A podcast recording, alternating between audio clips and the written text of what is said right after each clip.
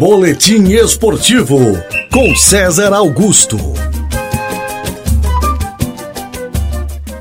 Olá, meus amigos, muito bom dia. Quinta-feira, 27 de agosto e os principais destaques esportivos. Vamos com o noticiário regional.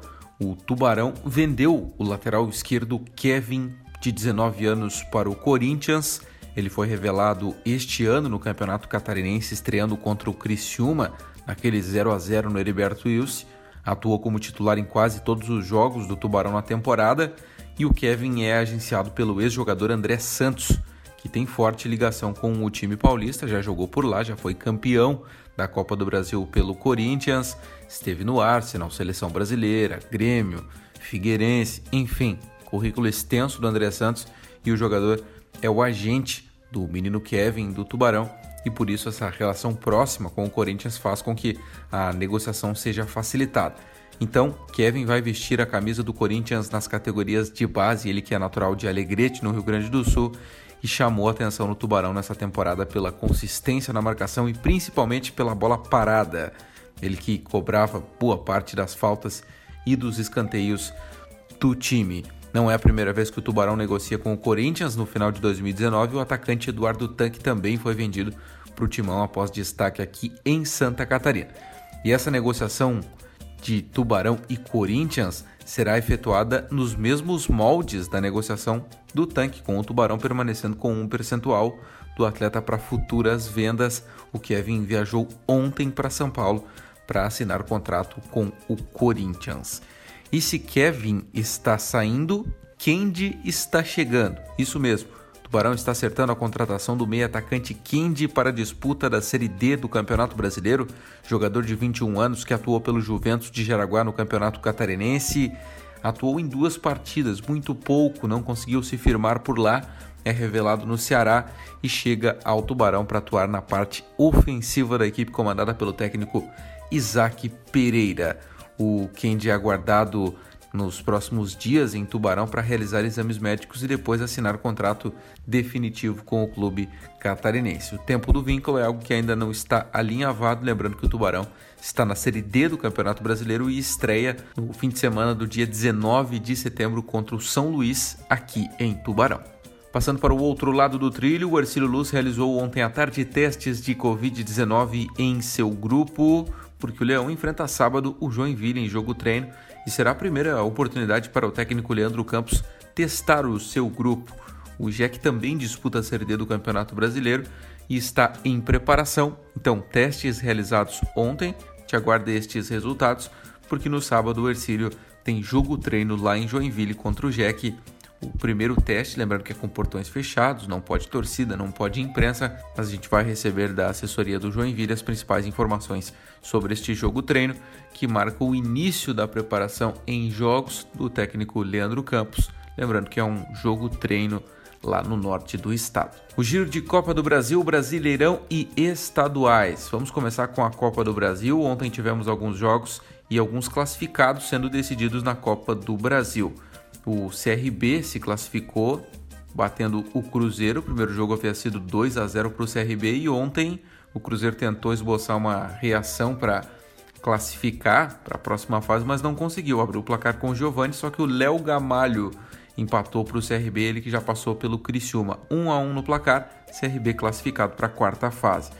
O América de Natal enfrentava o Juventude. Primeiro jogo deu 1 a 1, segundo jogo também deu 1 a 1 e nos pênaltis deu Juventude 5 a 3 foi o placar nas penalidades. O Paraná Clube tinha que reverter a vantagem do Botafogo, que venceu o primeiro jogo por 1 a 0, mas também não conseguiu.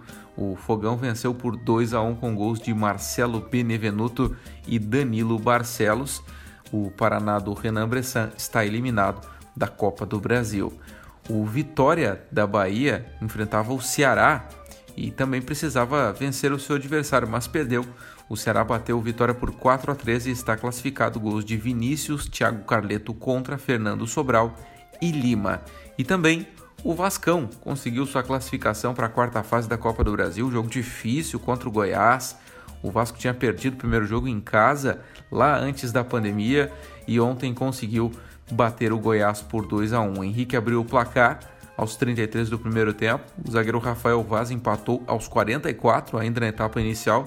E no segundo tempo, o Benítez, no comecinho da etapa complementar, marcou para o Vasco 2 a 1 Resultado levou a decisão para os pênaltis e nas penalidades deu Vasco pelo placar de 3 a 2 o gigante da colina está classificado para a quarta fase da Copa do Brasil e agora aguarda o seu adversário para a alegria do Milton Alves. E hoje tem mais Copa do Brasil, 7 horas da noite tem Catarinense em campo, o Brusque enfrentando o Brasil de Pelotas, jogo que acontece em Santa Catarina. Primeiro jogo, o Bruscão venceu fora de casa o Brasil e agora em casa pode empatar para avançar para a quarta fase da Copa do Brasil e embolsar uma boa grana da CBF. O Bruscão que já ganhou um bom dinheiro nesta competição na temporada e hoje tem mais esta oportunidade. E tem também o jogo do São José contra o Atlético Goianiense, 9 e meia da noite em Porto Alegre.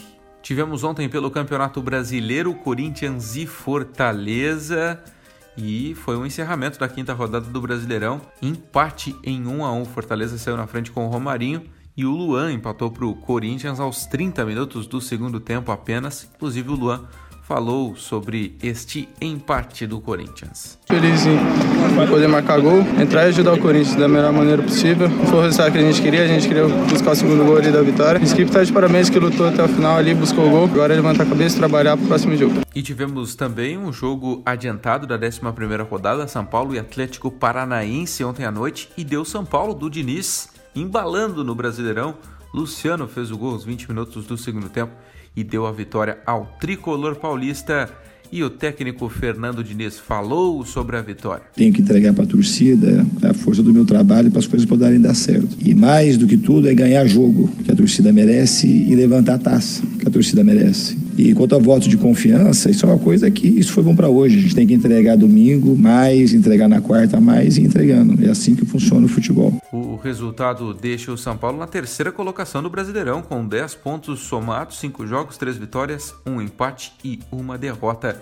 Este é o retrospecto do tricolor paulista. O Brasileirão tem o Inter como líder, 12 pontos, o Vasco segundo com 10, depois vem o São Paulo com 10, o quarto é o Atlético Mineiro com 9 pontos somados. Ontem também tivemos campeonatos estaduais. No Gauchão, o Grêmio enfrentava o Caxias no primeiro jogo da final do estadual e bateu o seu adversário fora de casa por 2 a 0. PP e Everton marcaram os gols do Grêmio. Jogo de volta em Porto Alegre no fim de semana. O Grêmio podendo até perder por 1 a 0, que fica com o título. No Campeonato Mineiro, o Atlético Mineiro enfrentava a Tombense na final do estadual também e venceu. Placar de 2 a 1 para o Atlético Mineiro que também joga por um empate no fim de semana para ficar com o título do Campeonato Mineiro. Com as informações do esporte para Notícias da Cidade desta quinta-feira, César Augusto. Boletim Esportivo com César Augusto.